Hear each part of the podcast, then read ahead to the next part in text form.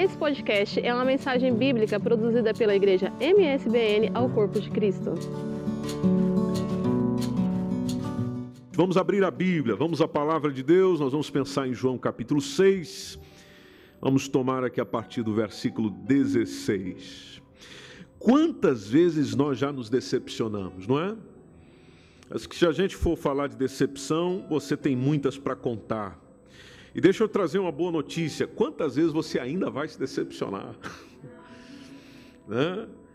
É, e ao pensar a respeito disso, é bom nós lembrarmos que muito das nossas decepções, e é isso que eu converso um pouquinho consigo, muitas das nossas decepções é resultado das próprias expectativas que nós alimentamos em relação a, a coisas ou em relação a outras pessoas. Expectativas altas produzem grandes frustrações, decepções quando você não é atendido. Ou seja, quando aquela sua expectativa não foi suprida. E essas expectativas, que posteriormente vão se revelando equivocadas, podem ser formadas por nós mesmos. Interessante que a palavra de Deus, no momento que Jesus viveu com os discípulos, que está em João 6, nos mostra isso. A gente cria, então você é responsável pelo que criou. Se você levou a fasquia lá em cima e se decepcionou, bom, agora você tem que lidar com isso. E, e, nós também às vezes nos esquecemos, lembramos sempre com quem nos decepcionamos, mas esquecemos quantos que se decepcionaram também conosco. Ou seja, quanta gente eu já é, decepcionei. Será que nós, irmãos, igreja, você que está aqui e quem nos acompanha de casa ou está ouvindo esse podcast, será que nós já não andamos criando, por exemplo, expectativas irreais é, só para impressionar alguém? Acho que é muito comum no nosso contexto, a gente está sempre querendo impressionar, porque partimos da premissa Primeira impressão é a que fica e, e, pode fazer sentido. Mas você já deve ter percebido que as impressões que ficam não é a primeira, são as últimas. Né? São as últimas, porque a opinião que você tem sobre os outros hoje está muito baseada no que você viveu recentemente. Se você teve uma amizade muito prolongada com alguém, foi linda essa amizade. Aí aconteceu algumas crises que em toda amizade tem, problemas que em todo encontro e toda relação tem, Aí você ficou com que impressão? Com aquelas primeiras? Não, você ficou com as últimas. Porque as últimas é que levaram você a tomar a decisão que você tomou. Então, por mais que tudo tenha sido muito bom lá atrás, você sempre fica com o que está mais perto. Mas tudo isso vem sendo produzido pelas nossas expectativas, como disse agora há pouco, irreais, que nós produzimos porque queremos impressionar. Então a gente se torna, a, a, a gente acaba se tornando refém de uma personagem ou de um personagem que a gente criou. Os discípulos do Mestre, vamos voltar para a Bíblia. Os discípulos do Mestre, você vai perceber nesse texto comigo que eles estavam chateados com Jesus, decepcionados com Jesus,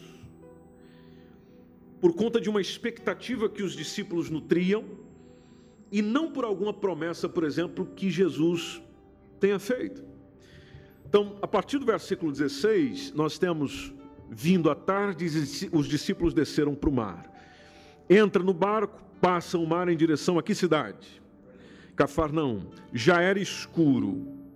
Jesus ainda não tinha chego perto deles. Mar se levantou, porque um grande vento assoprava. Tendo navegado uns 25 ou 30 estádios, isso vai dar por volta de 5, 6 quilômetros, viram Jesus andando sobre o mar e aproximando-se do barco, temeram. Porém, Jesus disse para os discípulos: qual frase?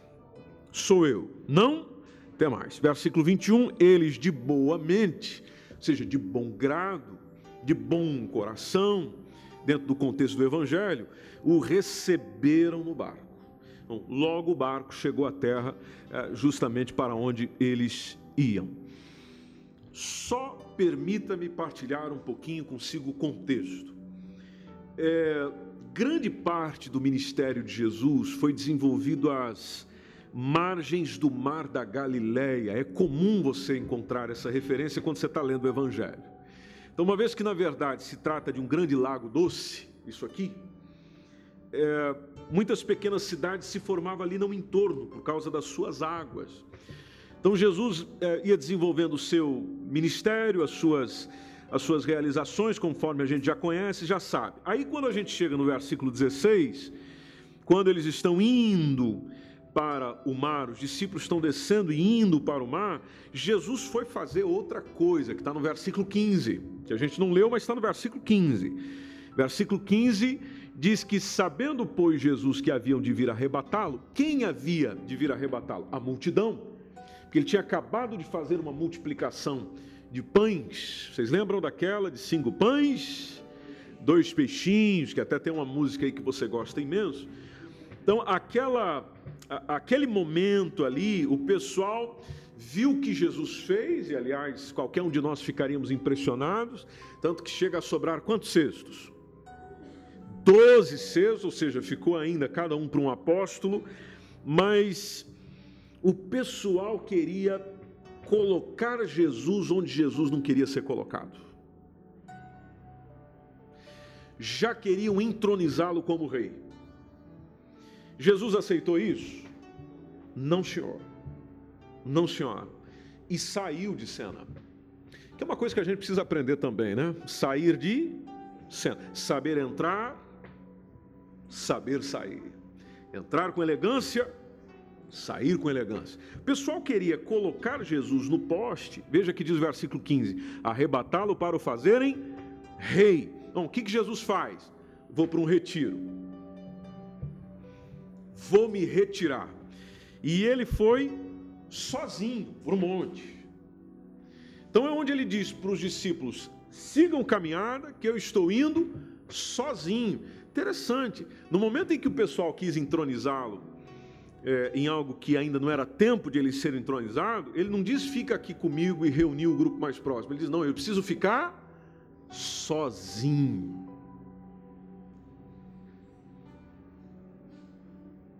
sozinho. Eu não sei se você gosta da solitude. Solitude é estar só para um tempo de reflexão. Não solidão, solitude. Mas o bom de você estar um tempo sozinho, ou seja, um tempo consigo mesmo e com Deus, é que isso ajusta, como eu ouvi um irmão dizer esses dias, os teus parafusos. Porque se você não gosta de estar consigo mesmo, então você não se ama. Se estar sozinho te incomoda, bom, então você é a, pessoa, a pior pessoa para conviver. Porque muitos de nós não gostamos de encontrar conosco mesmo, já perceberam isso? Tem gente, aliás, que não gosta nem do silêncio. Tem gente que o silêncio atrapalha. Mas atrapalha por quê, meu irmão? Você já percebeu que sempre a gente tem que estar dizendo alguma coisa? Tem gente que chega perto de você e se você ficar quieto perto dele, já comentei isso dias atrás aqui, ele fica o quê? Fica ali preocupado, porque está tá acontecendo algum problema aqui, mas por quê? Porque ele não fala nada. Né? Ou, seja, nós sempre associamos o silêncio, o silêncio existe um problema. Não, meu irmão. No silêncio, grande parte das vezes está o quê? A solução. Veja o que Deus está fazendo comigo e com você. Tem muitas coisas que até hoje ele está em silêncio, mas não quer dizer que ele não esteja trabalhando, que às vezes muito ruído atrapalha, muitas palavras atrapalham, muito dizer atrapalha. E o bom do silêncio, e Jesus fazia isso várias vezes, várias vezes, você encontra Jesus se retirando. Jesus gostava de um retiro, sozinho. Eu sempre gosto de bater nessa parte, que tem gente que chega e diz, pastor, nós temos que orar no monte, porque no monte é que é. Ah, por que, que no monte é que é? Porque Jesus fazia muito isso. É verdade, meu irmão, mas toda vez que você olha ele orando no monte, ele estava sozinho. E tem gente que quer levar a congregação para lá. Não, meu irmão, vá sozinho. Se você quer fazer como Jesus, então Jesus fazia isso sozinho. Levantava cedinho também, hein? É, não, era altas horas, não era altas horas da tarde, da noite, não, cedinho. Jesus dormia, depois saía. Né? Apesar que nesse momento aqui ele está indo finalzinho de tarde. Então ele saía sozinho ia orar. Jesus se retira sozinho para orar. Te pergunto, quanto tempo você faz isso? Ou você não faz isso? Onde você se retira, seja para dentro do teu quarto, seja na beira da praia, seja num monte que você tiver por aí, que você vai estar sozinho com Deus, Manuela. É você e o Senhor, mais ninguém. Como ensinou Jesus? Ensinou Jesus, é você entrando, fechando a porta, para que ninguém mais tenha acesso. Isso é importante na nossa vida. Principalmente quando as pessoas estão querendo fazer de nós aquilo que nós não fomos chamados para ser. Jesus poderia muito bem aproveitar aquele momento e entronizar o nome dele. Poderia, igreja? Fazia sentido. Eu quero que vocês me conheçam mesmo, conheçam do que eu sou capaz de fazer, o milagre que eu realizo, a capacidade que eu tenho, que eu sou Deus. Não, meu irmão, outra pegada. Veja aqui, ó. Alguns tinham expectativa com Jesus, da qual não foi Jesus criando, eram os outros criando, mas querendo impor sobre ele. Vou me retirar, vou só, vou para o monte, vou orar. Só que interessante, se a gente lê Marcos 6 e 52, o mesmo relato, um texto paralelo, é, dessa mesma narrativa, Marcos faz uma observação que também faz toda a diferença nesse momento aqui, do qual Marcos 6 e 52 diz que os discípulos viram isso e ficaram com o coração endurecido. Olha lá o que diz o texto. Eles não tinham compreendido o milagre dos pães. Os apóstolos ficaram com o coração endurecido.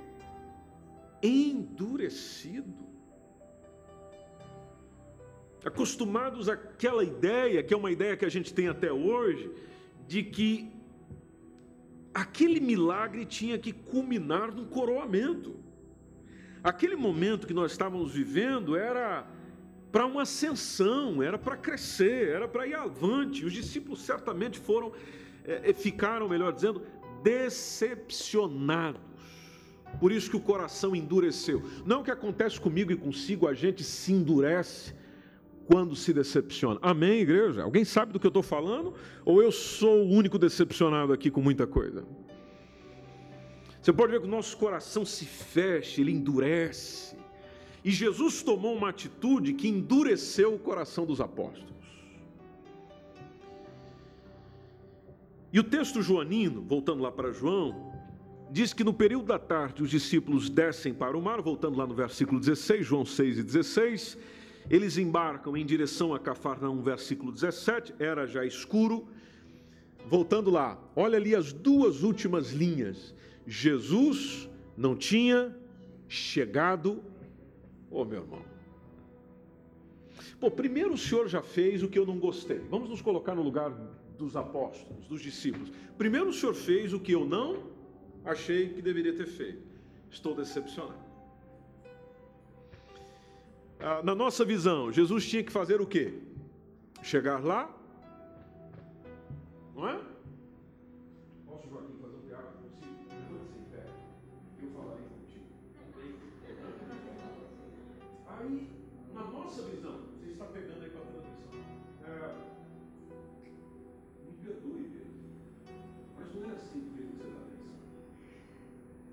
Tiago, me perdoe, mas umas coisas não são assim que você está pensando. Desculpa se eu feri o teu coração. Não é, não é o que tem que acontecer na nossa ideia? Amém, igreja? Nossa ideia é assim que tem que ser as coisas. Excelente ator, senhor. É.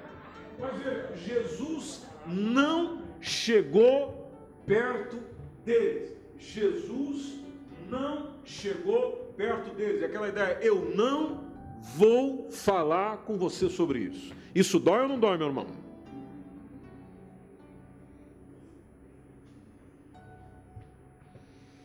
Agora, esse tempo em que Jesus é, se deteve em oração, veja, ele sai para reflexão, mas ele também está permitindo os discípulos refletirem. Por isso, não se chegar perto deles porque você também está permitindo que o outro pense no que ele está pensando, ele reflita no que ele está comendo. ele mesmo se conscientize do que ele está vivendo. E nesse contexto, nesse caso, a ideia de Jesus é: eu quero que vocês entendam a diferença entre a perspectiva humana e a perspectiva do reino. Eu quero que vocês percebam que as coisas no reino funcionam numa dinâmica totalmente diferenciada das coisas humanas. Então, eu partilho com vocês, igreja, dentro dessa manhã, de que não há problema em Deus nos deixar sozinhos nesse sentido. Vou pegar essa aplicação em alguns momentos da nossa caminhada. Ou seja, parece que Ele não se importa. Ou alguém do qual nós tivemos uma decepção, talvez em nome de Deus, ou alguém que se apresentou em nome de Deus para nós, como era o caso de Cristo para os discípulos, e que tinha uma grande confiança nele, essa pessoa não se aproximar para tratar o assunto, como a gente diz em Portugal, onde tem uma coisa aí que nós temos que falar. Não é? Como se utiliza muito essa expressão aqui. Não. Lembre-se de que em alguns momentos o Senhor até permite que nós fiquemos sozinhos para nos dar grandes lições espirituais. Lições espirituais para que nessas lições a gente entenda a dinâmica do reino. Eu te convido a fazer uma oração de 10 segundos, dizendo: Senhor, eu te agradeço, porque às vezes o Senhor me faz sentir sozinho.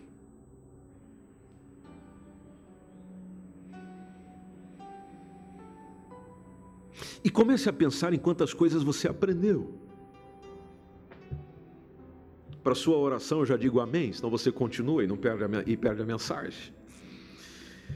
Vamos para o mar. Discípulos descendo para o mar, já era noite quando eles foram rumo a Cafarnaum. Vocês estão comigo, igreja? Bom, vamos entender aqui, vamos falar um pouquinho de geografia. Devido à, topografia daquela região, era uma região cercada por montes, onde está situado o Mar da Galileia, é um imenso lago de água doce. Isso é que é o chamado Mar é, da Galileia. A superfície se encontra 210 metros acima do nível do mar. Aí tem ventos que vêm do mar Mediterrâneo, que vai soprando ali, conforme nos explica a geografia bíblica, né? vai soprando pelo vale ali do, desse, desse, grande lago e faz com que as águas se agitem. Aliás, há, há diversos turistas que, turistas que vão até lá testemunham isso, de que as águas se agitam, se tornam perigosas, é o que a gente tem aqui. Então, é, o versículo 18 até nos fala: o mar se levanta, um grande vento assoprava, que é comum acontecer isso ali. Pois bem, discípulos remando por muitas horas, praticamente a noite inteira, conforme a gente viu no texto, não conseguiram navegar. Olhando ali para o versículo 19, mais do que cinco ou seis quilômetros, porque o grande vento que assoprava não permitia a eles progredirem. Não é o que acontece com a gente de vez em quando, Pablo? A gente está remando, remando, remando, e o vento é contrário, e parece que a vida não vai, a coisa não muda, a coisa não anda. E além disso tudo, ainda estou decepcionado com Jesus. É, porque nós estamos navegando com eles lá, não é? Então imagina você, Jesus já agiu de um jeito que eu não gostei. Aí mandou a gente vir para cá. E ainda nós estamos aqui suportando uma grande tempestade. Eu conheço o mar, nos colocando no lugar nos discípulos. Eu conheço água, eu sou pescador, eu já enfrentei isso aqui várias vezes, mas eu não consigo sair do lugar, ou seja, parece que a minha experiência não está valendo de nada agora. Estou remando, ainda vem tempestade e tal. Pois bem, versículo 19, momento difícil. Quem é que aparece?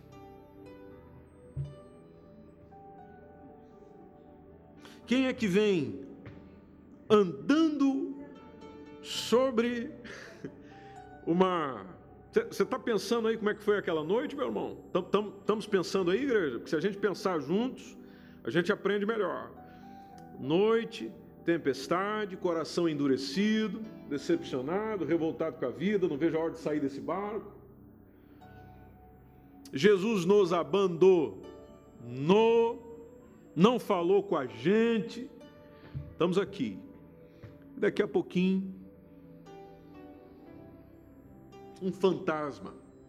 Bom, por que fantasma? Porque na descrição de Mateus capítulo 14, Marcos capítulo 6, quando eles viram, acontece aqui uma imaginação do folclore judaico, dizendo é um Fantasma.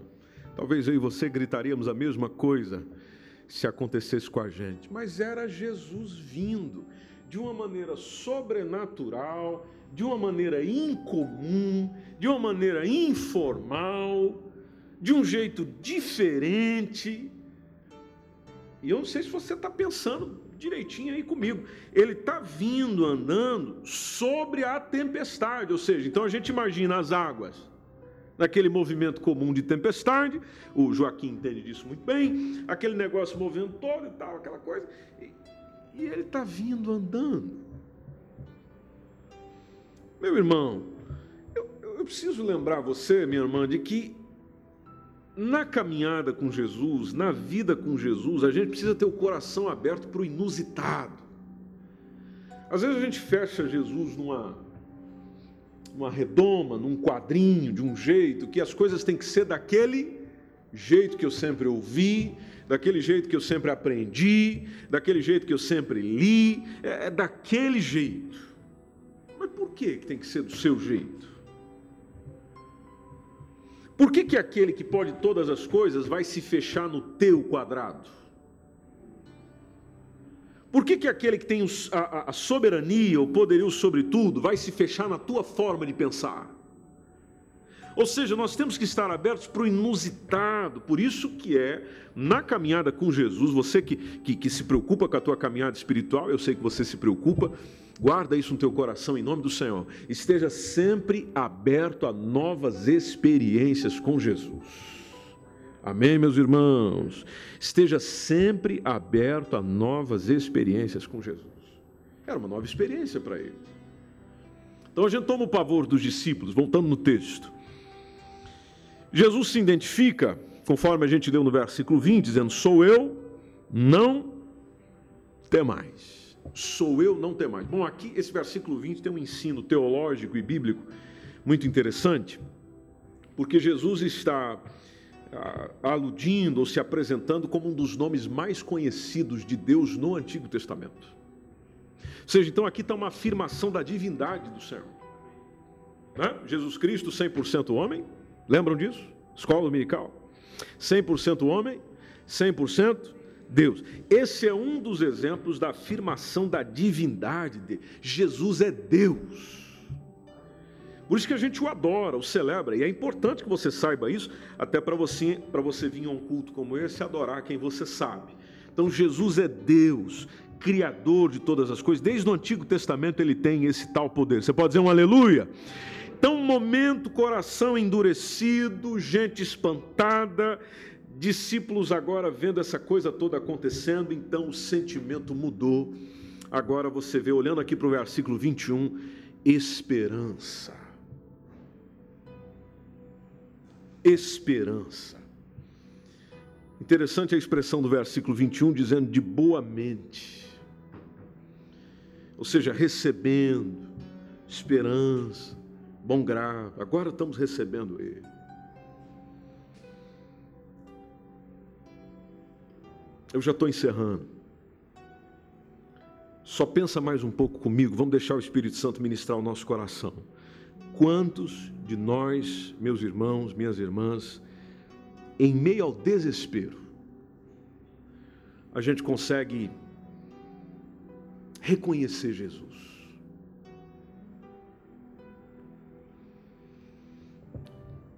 Pode ser o seu caso hoje, por exemplo. Você está vivendo, está desfrutando de uma circunstância que provoca desespero. Como aquela que vocês testemunharam ontem da família. Como é que a gente consegue reconhecer Jesus em momentos de desespero? Se você não está vivendo um momento como esse, bom, prepara o teu coração para viver porque a qualquer momento isso pode acontecer. Agora, pense também nas boas coisas. Em meio às dificuldades que Deus revela grandes coisas para a gente. Poxa vida, nós estamos sempre orando, não é, Marcos? Jesus, faça isso, Jesus realiza aquilo, Jesus realiza teu milagre, Jesus. Pois é, mas para ele fazer isso, tem que complicar? As coisas têm que dificultar, senão você não conhece Deus verdadeiramente, o Deus que você serve, o Deus que você ama, o Deus que você se entrega, o Deus que você louva, o Deus que você adora, o Deus que você dedica a tua vida.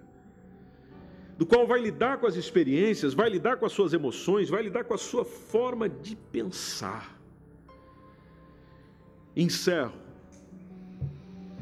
Jesus parece ter deixado seus discípulos por um período de tempo. Jesus os coloca para refletir.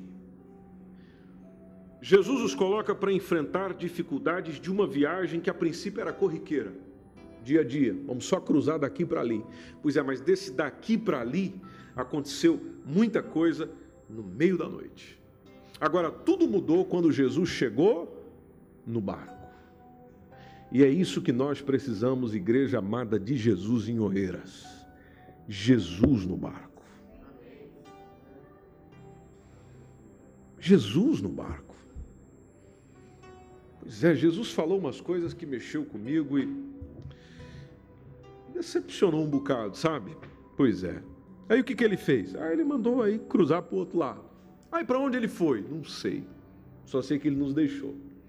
E enquanto nós estávamos lá obedecendo a ordem dele, vieram umas tempestades que a gente não conseguiu lidar. Pois aí o que, que aconteceu? Bom, aconteceu que ele veio andando sobre as águas. E depois, o que, que ele fez? Ele continuou andando e deixou vocês sozinhos? Não, ele entrou no barco. Quando ele entrou no barco,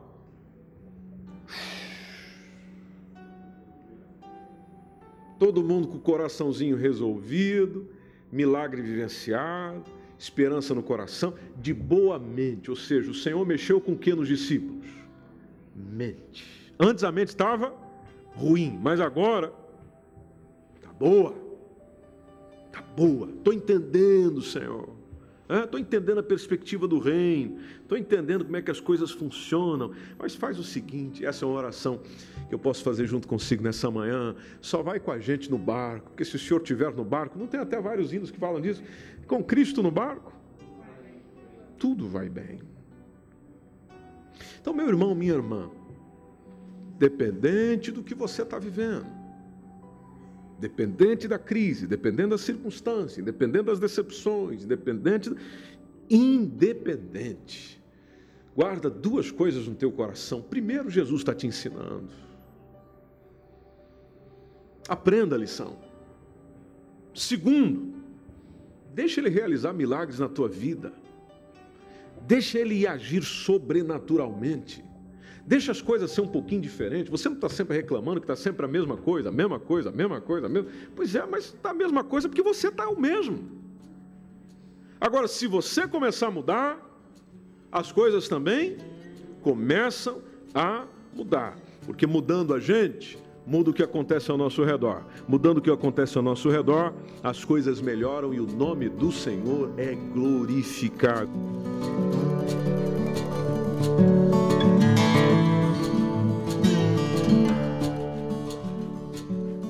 Esse foi mais um podcast, uma mensagem bíblica produzida pela igreja MSBN Oeiras. Siga-nos nas redes sociais, Facebook e Instagram.